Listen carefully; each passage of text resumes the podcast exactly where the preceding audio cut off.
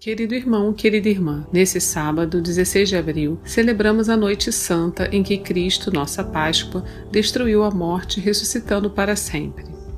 No Evangelho da Solene Vigília Pascal, presenciamos a chegada das Santas Mulheres ao sepulcro vazio de Nosso Senhor. Confusas e sem saber o que fazer, o anjo do Senhor pede para elas deixarem de procurar entre os mortos aquele que está vivo. Jesus Cristo havia ressuscitado, a morte já não tem poder sobre ele e sobre aqueles que em Cristo vivem.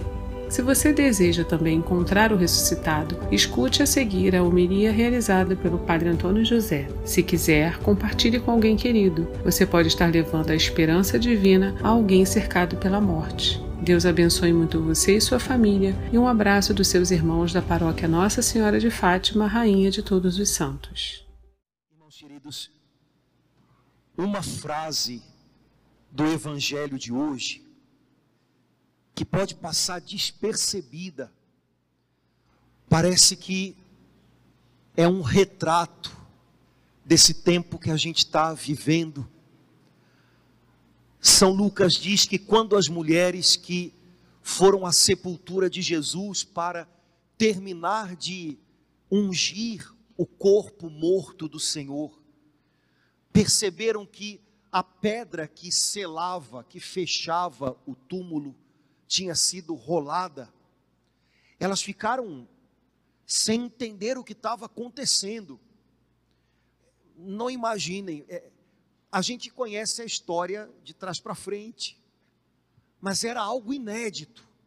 Ninguém nunca tinha visto algo assim. Alguém que havia morrido e que de repente saía, deixando o sepulcro vazio. Elas ficaram atordoadas, pensaram que alguém talvez tivesse roubado o corpo de Jesus. E a Escritura diz: de repente, dois anjos aproximaram-se das mulheres para conversar com elas, mas elas, tomadas de medo, olhavam para o chão. Irmãos, muita coisa tinha acontecido naqueles últimos dias com Jesus, com os seus discípulos, com as pessoas que o amavam. Jesus tinha sido literalmente destroçado na cruz. Aquelas mulheres não o deixaram sozinho. Pedro, Tiago, André, todos fugiram. Mas a Escritura diz que essas mulheres frágeis tiraram coragem, Deus sabe lá de onde, do amor que elas tinham por Jesus, e ficaram lá, junto dele, com medo talvez de que elas também pudessem sofrer algo por estarem associadas a esse Jesus que parecia que todo mundo queria esquecer. Muita coisa tinha acontecido, e talvez a, o sentimento mais compreensível que elas pudessem ter era medo. Tomadas de medo, elas olhavam para o chão. Irmãos, me parece que essa frase é o retrato de tanto que a gente tem vivido nesse tempo, nesse nosso tempo. Tomados de medo, nós temos multidões olhando para o chão, sem saber para onde ir, é, imaginando o pior, sendo consumidos com notícias ruins, é com desespero, com falta de motivos para continuar cada manhã se levantando e vivendo a vida como aquilo que ela é, um presente de Deus. Tomados de medo, ainda hoje, muitos estão olhando para o chão, olhando para o chão para não ter que encarar a vida, olhando para o chão, querendo talvez buscar embaixo o que a gente só encontra quando a gente aprende a olhar para cima. Irmãos, vida, forças, esperança é algo que a gente só encontra quando a gente busca em Deus. quando a gente olha para baixo, quando a gente olha para o chão, quando a gente olha para as coisas que o mundo pode dar para a gente, toda motivação de repente não é o bastante, toda esperança termina em algo que de repente se esfarela nas mãos da gente. Mas só quando a gente busca em Deus algo que vale a vida, algo que dura para sempre, é que o coração da gente descansa, é que o coração da gente se alarga, como um coração humano foi feito para ser. Nosso coração não foi feito por Deus para ser consumido pela ansiedade, ele foi feito por Deus para descansar nas mãos dele. Nosso coração não foi feito por Deus para viver apertado no peito, oprimido pela vida. O nosso coração foi feito por Deus para dilatar, para ter um horizonte do tamanho do mundo. Mas essas coisas a gente só tem quando a gente olha para o alto. Como diz o apóstolo Paulo na leitura de hoje, aqueles que vivem, vivem para Deus. Aqueles que carregam vida dentro, não do lado de fora só. Vida do lado de fora pode ser só agitação, correria, mas aqueles que carregam vida dentro, descobriram o segredo, estão vivendo para Deus, estão vivendo para o que Deus tem para eles. É, irmãos, a gente vive num mundo de medo, e nós cristãos, talvez também olhando para o chão, acabamos sendo engolidos por esse medo, engolidos por essa desesperança, porque no final das contas, como a gente diz, a gente nada, nada, nada para morrer na praia. Olha só, o quê? Como é que você diz isso, rapaz? Um cristão nada, nada, nada para chegar no horizonte, e quando ele chega no horizonte, o que ele encontra é Deus. Como você pode dizer que você está nadando para morrer na praia? Que história é essa? Quem botou isso na sua cabeça? Eu sei quem foi. O capeta. Né? Porque isso não é de Deus para você. Não fala mais isso. Não, você não, você não veio a esse mundo é, só para dar conta das coisas. Você vai dar conta das coisas. Não, eu sei que tem dias em que parece que não vai, mas você vai, calma. Você vai administrar as coisas, mas você veio a esse mundo, Deus te deu vida para algo que é maior que todas essas coisas.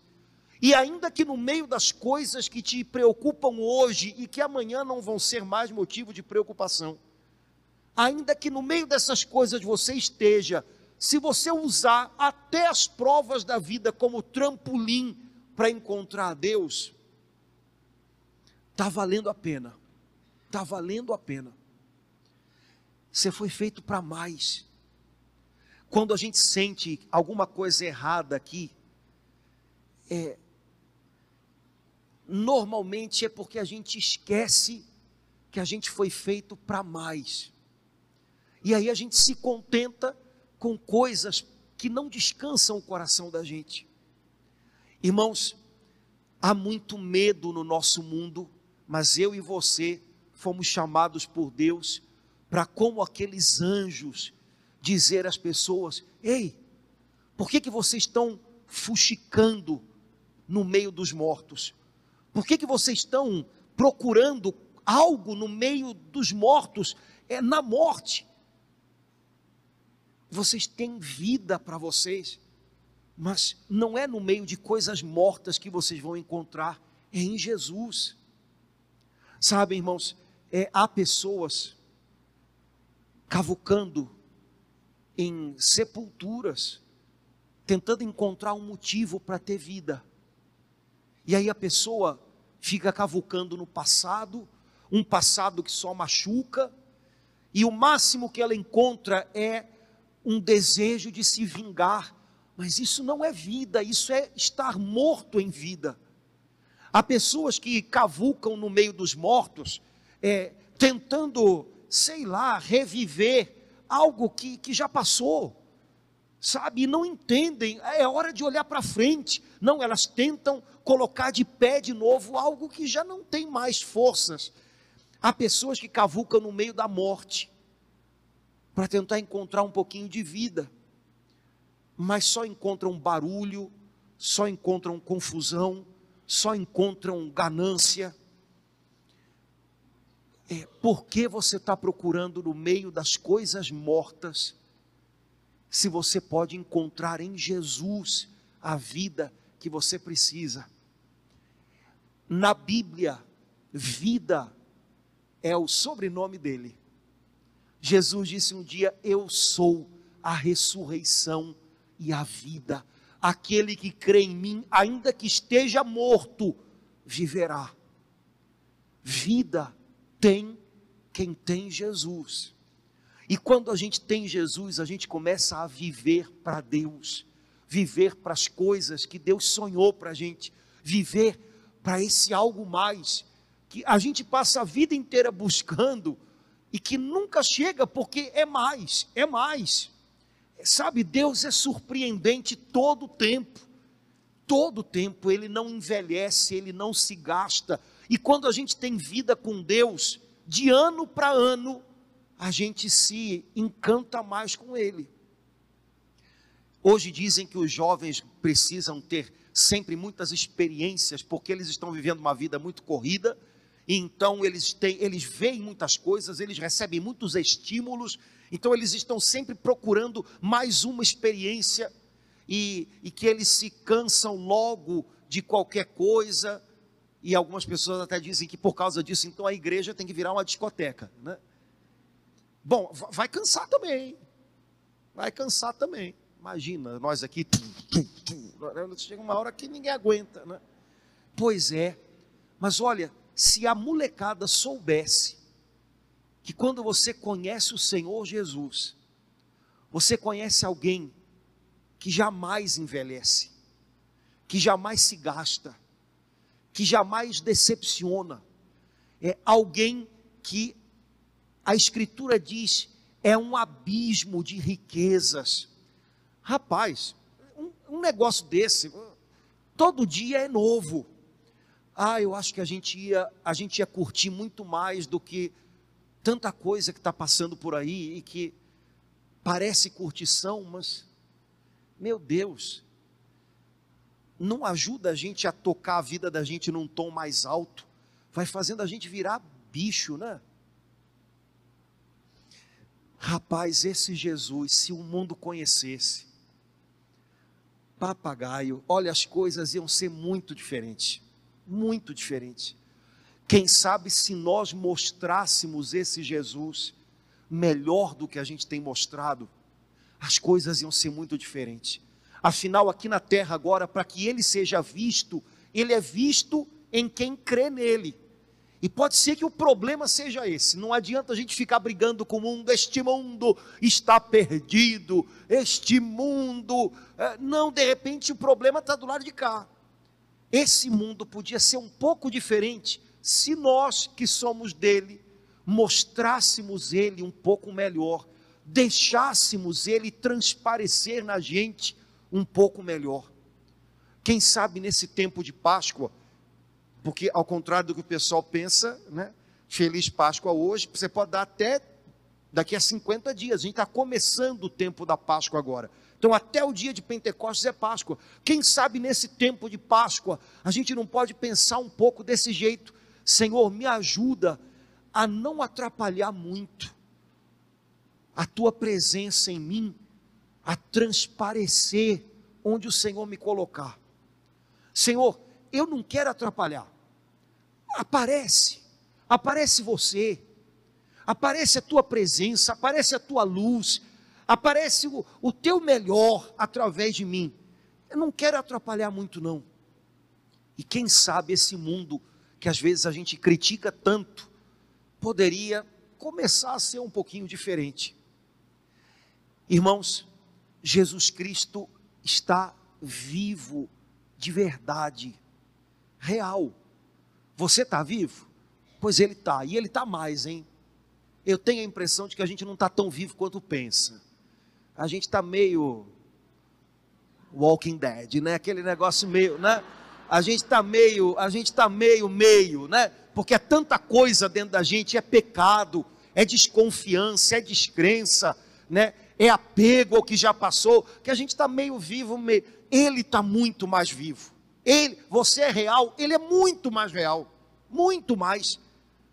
Mas a gente tem que transparecer esse Jesus vivo e real para um mundo de gente que está viva pela metade, gente que está de cabeça enfiada no chão com medo. Dizer para as pessoas: olha, a morte não mata o que a gente vive com Ele. Irmãos, durante esses dois anos, a gente viveu o Salmo 22 ainda que eu atravesse o vale da sombra da morte. A gente atravessou, viu? Porque todos os dias, todos os dias, pelo menos durante um ano e pouco, toda noite, o número de mortos, não sei o que, não sei o que lá, o número de mortos, não sei o que, não sei, a média de mortos, não sei. E aquilo que a gente fazia de tudo para não falar, né? A palavra morte tem gente até que, né? Não, pois é, fulano fez a viagem. Eu falei, para onde, né?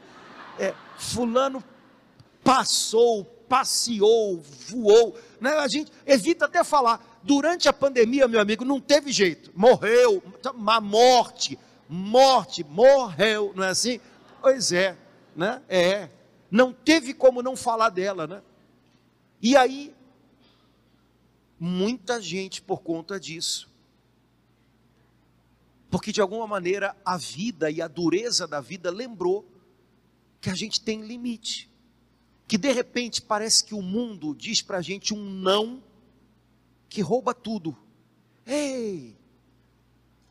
Esse não que é a morte não rouba o que é de Cristo aqui. Não rouba esse Cristo que eu carrego aqui. Nada disso rouba o que eu estou vivendo com Ele. Essa vida que eu carrego dentro de mim não se gasta até se apagar. Ela brilha e um dia ela vai ela vai ser linda.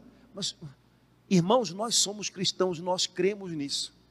Existe uma vida em Deus que não se apaga, que é para sempre, que está escondida em Jesus, e aquele que crê em Jesus encontrou o caminho da vida, do brilho nos olhos e da paz. E a gente tem que dividir isso com as pessoas. Há muita gente influenciando as pessoas de um jeito muito ruim. E por que, que a gente tem medo de influenciar de um jeito bom? A gente tem vergonha. Olha, perdão porque eu sou católico. Oi, não. Tem esse pessoal todo na internet, gente, que não precisa nem dizer o nome, porque vocês já sabem, eu não sei, né? Mas tem esse pessoal lá, o cara, né, influencer, a cantora que só canta baixaria. Essa gente não tem nada para oferecer a não ser o rebolado. Essa gente expõe como troféu o que eles tinham que encarar como uma vergonha. Gente, eles tinham que dizer perdão, porque finge que você não viu. Né? Eles expõem como troféu o que é uma vergonha o maltrato que eles têm com a própria dignidade, com a intimidade deles. E a gente esconde a luz do mundo, que é Jesus Cristo. Não se envergonhe nunca de Jesus, nunca, nunca. Se envergonhe de cantar a música da Anitta. Se envergonhe, porque além de ser feio, é burro e você tem cérebro, e ele foi feito para você encontrar coisas bonitas, beleza, e não baixaria. Pelo amor de Deus, onde é que a gente vai com essa carruagem, meu Deus do céu? A gente tem, a gente foi feito para as coisas do alto, cara. Vamos buscar, vamos subir o tom da vida da gente, sabe? Ah, mas todo mundo você nunca ouviu sua mãe dizer que você não é todo mundo, caramba? Então, era para essa hora. Você não é todo mundo. Então sai dessa de todo mundo, todo mundo. Seja uma influência de Deus na vida das pessoas. Irmãos, a gente não vai mudar o mundo, mas um pedacinho dele cabe a gente mudar. E esse a gente tem que lutar para que seja mudado. Jesus ressuscitou. Jesus é real Jesus está vivo. Jesus é a vida, ele carrega a vida, onde ele passa, ele sopra a vida, e nessa noite ele está aqui com a gente, para nos colocar de pé, para nos ressuscitar, para arrancar o nosso medo, para levantar o nosso rosto que estava virado para o chão, para que a gente viva a vida com o coração alargado, com o coração cheio de esperança e para que a gente acenda ao redor da gente um pouco desse brilho, um pouco dessa presença. Tanta gente na igreja essa noite, aqui em cima, eu acho que ainda tem gente lá embaixo, né?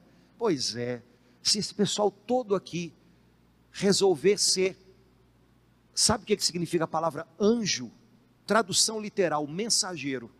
Se todo mundo aqui resolver ser mensageiro da ressurreição de Jesus, e esse fim de semana já vai ser diferente. Irmãos, Ele quer aparecer nessa terra através da gente. Pois então, que a gente coloque menos obstáculos e que Ele possa transparecer e as pessoas vejam Jesus na vida, nas atitudes da gente. Esse é o nosso chamado. Viver menos do que isso deve ser uma vida muito sem graça que eu espero que não seja para a gente. Levanta o tom da sua vida, canta ela forte, porque a Escritura diz: foi para o louvor da glória dele que Deus nos fez. Então você tem que cantar a sua vida bonito.